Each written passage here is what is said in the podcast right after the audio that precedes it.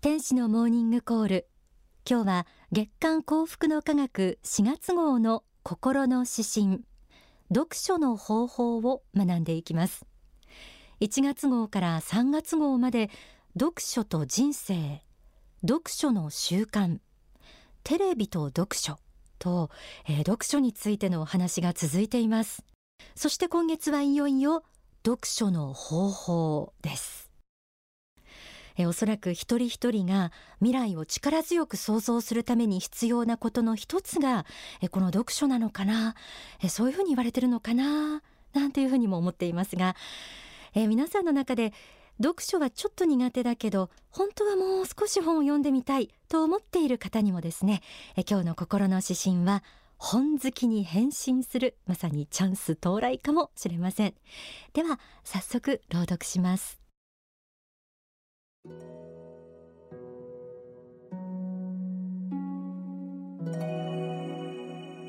読書の方法。読書の方法にはまず精読と多読とがある。精読は分析的で緻密な読み方だ。教科書の読み方がこれだ。多読とは文字通り大量の本を読むことだ。無限の時間を持っている人でなければ普通速読を伴うものだ。読書家足らんとする人は精読と多読の両立に苦しむものだ。これは知読と速読との対立でもあるからだ。私の結論は情報の網を張るためには多読し網にかかった良い本重要な本は精読せよということだ。精読することであなたの頭脳は鍛えられあなたの思考力は深められるだろう。そして最も大切なことはあなたの心に残った本は一定の時間を置いて繰り返し読めということだ。愛読書で身の回りを囲っていくことこそ知的生活の本質なのだ。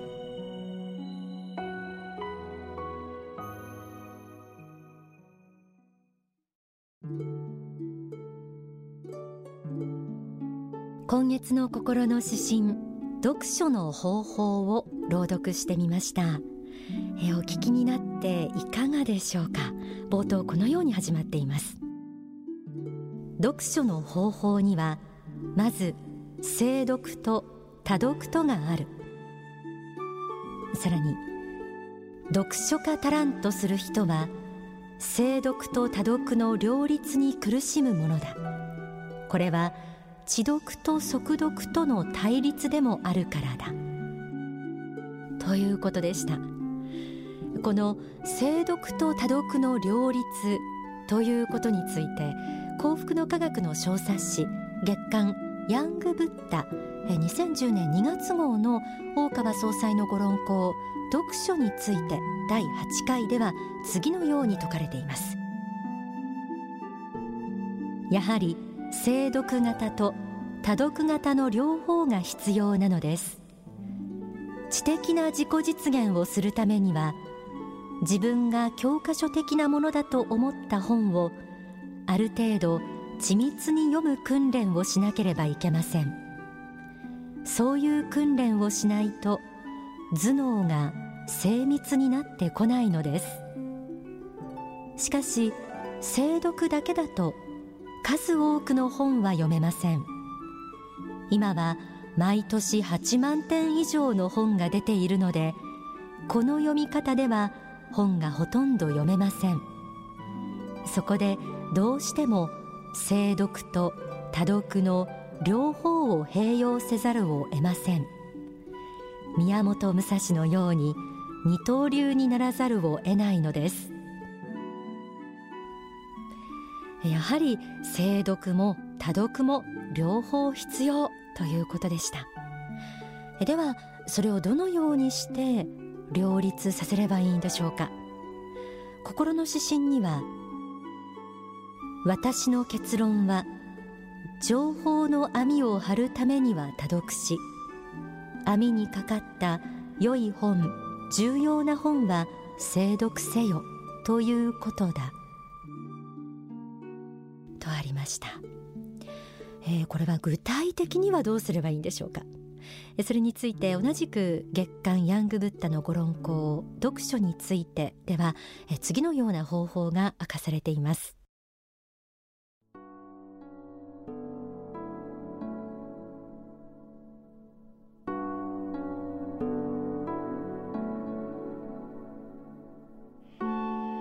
それでは精読と多読の両方を行うためにはどうすればよいのでしょうか？やはりある程度同時並行読書をする必要があります。私も多い時には78冊ぐらいを並行して読んでいて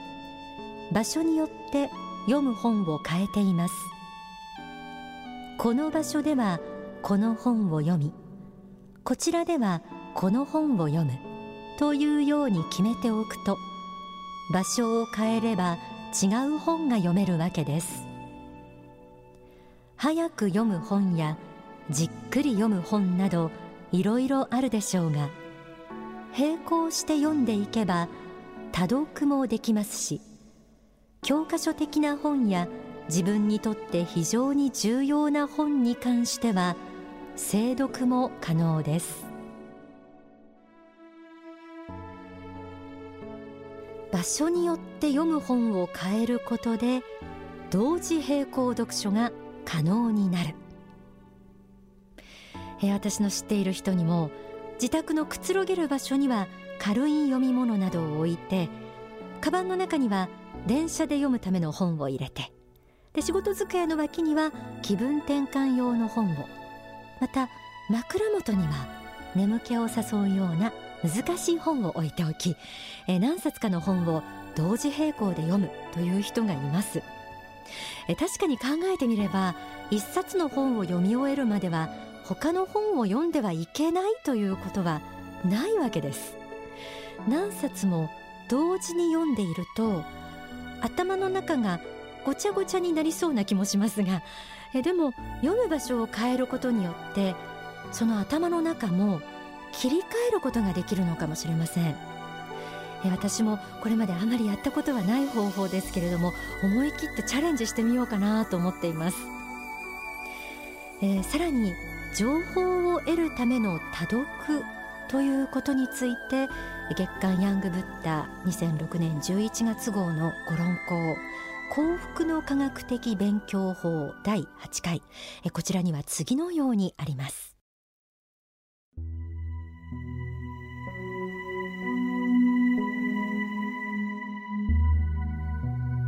自分が決めた教科書や参考書を繰り返し読むことは大事ですがそこから漏れているものがやはりあるのでそれに関しては薄く広く簡単に読んでおくことも大事です。じっくりと本を読む暇がなく10分しか読む時間がないという場合それなら読まない方が良いかというとそうではありません。読まなければその本に書かれている知識は永遠に何も得られないのです。自分の専門分野に関しては専門家の批判にも耐えるところまで勉強しておかなければいけません。ただ専門以外のことについては浅くて良いので少しは知っているという分野をできるだけ多く作っていく必要があります。幅広い知識を持っておくことが思わぬ時に役立つこともあります。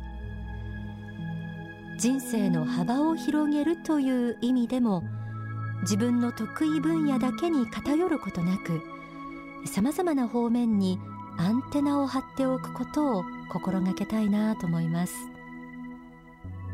心の指針はこう締めくくられています。そして最も大切なことはあなたの心に残った本は一定の時間を置いて繰り返し読めということだ。愛読書で身の回りを囲っていくことこそ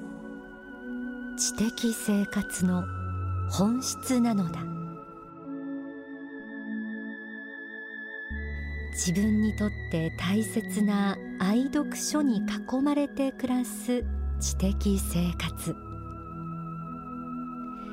穏やかな幸福感に満ちたそんな生活につくづく憧れの気持ちが湧き上がってくるのは私だけではないんじゃないでしょうか。この愛読書というものに関して書籍勇気の方では次のようなことが説かれています。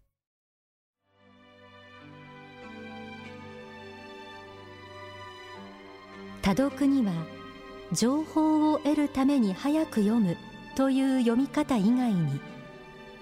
繰り返し読むべき本を探すという読み方もあります。関心のある本をいろいろと一通り読んでおくと繰り返し読むべき本はどれかということが分かってきます。これは良い本だと自分のアンテナに引っかかってきた本があったらその本を折に触れて繰り返し読むことです。すぐに連続して読まなくても良いのですが1年後か2年後か何年かの期間を置いて繰り返し読むと良いのです。そうすると本の中身が自分の中に入ってきます。5回から10回ぐらい読み込むとだいたい著者の思想が自分自身のものになって染み通ってきます。そして物事の判断をしたり意見を述べたりするときにいつの間にかその深く入った思想が自分の力となって影響してくるようになるのです。大切な本を繰り返し繰り返し読むことによってその本の中身が自分自身の力になる。ということでした。精読と多読。この相反する2つの読み方を上手に両立しながら自分にとっての愛読書を見つけて繰り返し味わっていく。これが読書の王道だと言えそうですね。本を読むのが大好きという方はもちろんこれまでは本を読むのがちょっと苦手だったという方もこの機会にぜひあなたにとってお気に入りの一冊を見つけてみてください。ではここで大川隆法総裁の説法をお聞きください。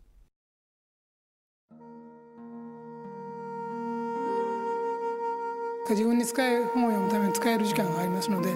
その持ち時間から、えー、自分が読むべき本の重要度を見てこちらにこのぐらいをかけてこちらにはこのぐらいでかけると。でその時間内に読み終えるように努力することです。で辞書を引いて読むっていうのも結構なんですが辞書を引いて読むのはだから自分の例えば業務に関わるような専門的な本を読む場合とかまあ、東海の、まあ、講師の試験を受けるために私の本のもしことは辞書を引かなきゃいけないって多数はそれは構いませんけれども辞書を引いて読むような場合はテキスト的に読むべきような本はそういうふうな感じで読んでもある程度いいかと思いますがそうでない本の場合は一冊の本の中で例えばあなたが経営者であるとして一冊の本の中にですね経営のヒントになるものが一つでも二つでもあったらもう原価は取れるんですよ。例えば経営者であればね会社の経営者であれば1000円か2000円の本であればその中に1つ2つあるいは2つ3つですね何か経営のヒントになるものでも発見することができたらもう元は十分取れてしまうのでだからあんまり欲張らないことが大事ですね。そういうことで、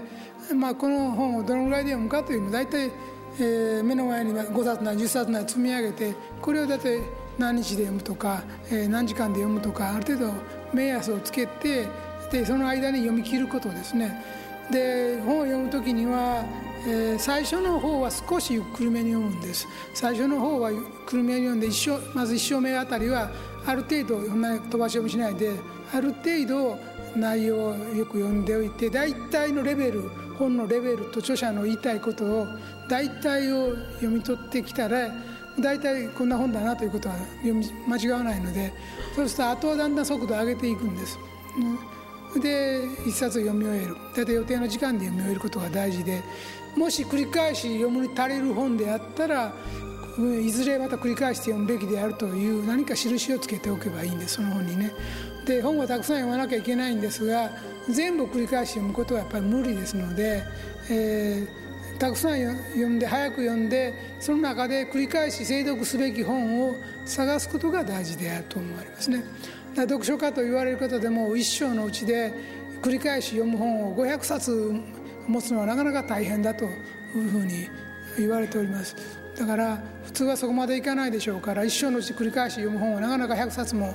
手に入るものではありません。だから見方によっては本を全部読み尽くす隅から隅まで読むという考えもありますけれども繰り返し読んで自分の宝物にすべき本を選別していると思って読むといい。でそれ以外の本については、えー、何らか仕事上にヒントになるようなこととか一般教養になる何かを手に入れることができたらまあそれでも満足とすると、まあ、そういう読み方をしないと現代的にはやや無理はあるかと思うんです。お聞きいただいた説法は書籍知的青春のすすめに収められています。